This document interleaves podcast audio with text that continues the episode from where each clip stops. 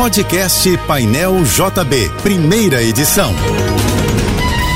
Fique agora com as principais notícias desta manhã. Oferecimento Assim Saúde. Hospitais, clínicas, exames e mais de mil consultórios. Ligue 2102-5555. Universidade de Vassouras, formando o profissional do futuro. Acesse univassouras.edu.br. Apoio Soluvan, o shopping do seu condomínio. Acesse soluvan.com.br.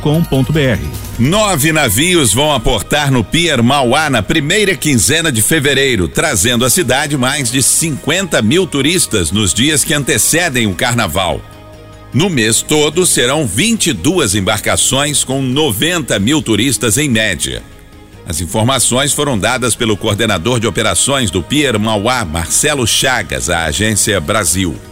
A temporada de cruzeiros começou no dia 28 de outubro do ano passado e vai até 17 de abril, com a passagem de 35 navios pelo Pier Mauá no período totalizando 450 mil passageiros.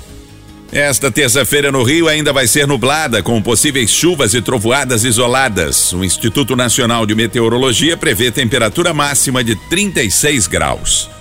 O Ministério da Educação disponibilizou na internet os editais dos primeiros processos seletivos de 2023 do SISU, do ProUni e do FIES.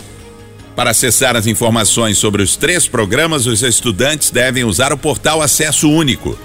Os calendários de inscrições foram antecipados e o novo prazo de inscrição para o sistema de seleção unificada é de 16 a 24 de fevereiro. Já as inscrições para o ProUni serão abertas no dia 28 de fevereiro e vão até o dia 3 de março. E para o Fundo de Financiamento Estudantil, o interessado poderá se inscrever entre os 7 e 10 de março.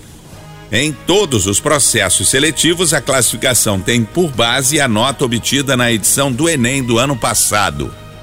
O ministro Luiz Roberto Barroso, do Supremo Tribunal Federal, mandou investigar a possível prática de genocídio de indígenas e a desobediência de decisões judiciais por autoridades do governo passado. Os nomes de quem vai ser investigado ainda não foram divulgados. Barroso analisou dados apresentados pelo atual governo e pedidos da articulação dos povos indígenas do Brasil e do Ministério Público Federal. O ministro do STF também determinou que o atual governo atue para garantir a retirada de garimpos ilegais em sete terras indígenas e deu 30 dias para um diagnóstico das comunidades, bem como o respectivo planejamento e o cronograma de execução das medidas. A Prefeitura do Rio vai lançar hoje um programa de subsídios para tentar estimular a reabertura de lojas comerciais no centro que fecharam as portas com o esvaziamento da área devido à pandemia da Covid-19. O projeto pretende ajudar pequenos empresários a pagar o aluguel com recursos a fundo perdido por até quatro anos. A área escolhida para o programa fica em um quadrilátero definido pela Candelária, Avenida Rio Branco, Rua da Assembleia e Rua 1 de Março. Poderão ser inscritas no projeto lojas fechadas nessas vias e também em ruas internas, como as ruas da Quitanda, 7 de setembro, Ouvidor e Rosário. Há exigência de que os prédios sejam exclusivamente comerciais, todas as lojas sejam no térreo e tenham frente ou acesso voltados para a via pública. O presidente Luiz Inácio Lula da Silva disse que o Mercosul e a União Europeia devem fechar o acordo de comércio até julho deste ano. Lula fez o anúncio após se reunir em Brasília com o chanceler alemão Olaf Scholz. O presidente brasileiro destacou, no entanto, que haverá mudanças no texto do acordo, que já estava finalizado e em fase de pequenos ajustes e revisão. Lula disse que pretende mudar alguns pontos da negociação e citou preferências em compras governamentais para beneficiar micro e pequenas empresas. O serviço de barcas usado por 40 mil pessoas diariamente no Rio permanece com o futuro indefinido. Representantes do Ministério Público e da Procuradoria-Geral do Estado se reuniram pela segunda vez, mas não chegaram a um entendimento para tentar manter o serviço após o fim do atual contrato, no próximo dia 11. Os cálculos apresentados pelo governo serão refeitos.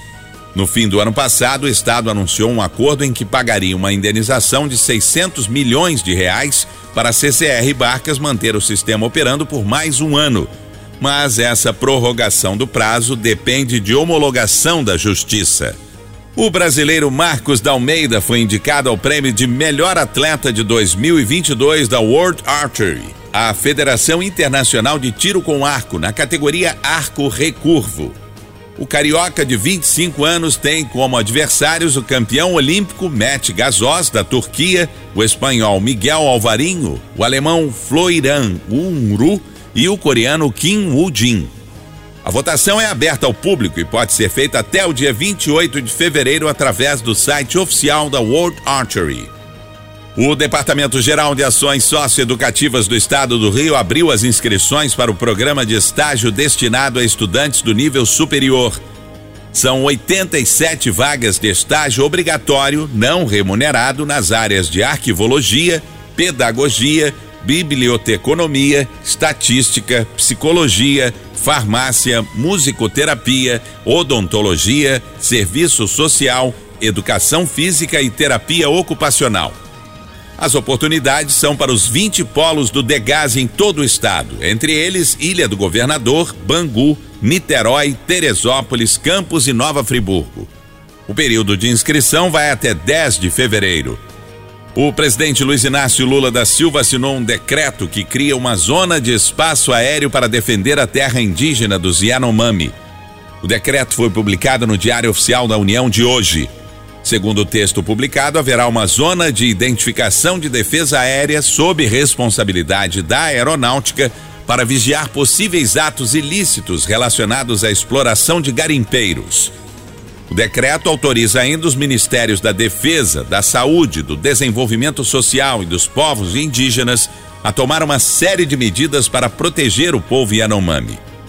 Entre as medidas que deverão ser tomadas por essas pastas estão o transporte de equipes de segurança, de saúde e de assistência, abastecimento de água potável ou perfuração de poços artesianos e fornecimento de alimentos e roupa. Você ouviu o podcast Painel JB, primeira edição.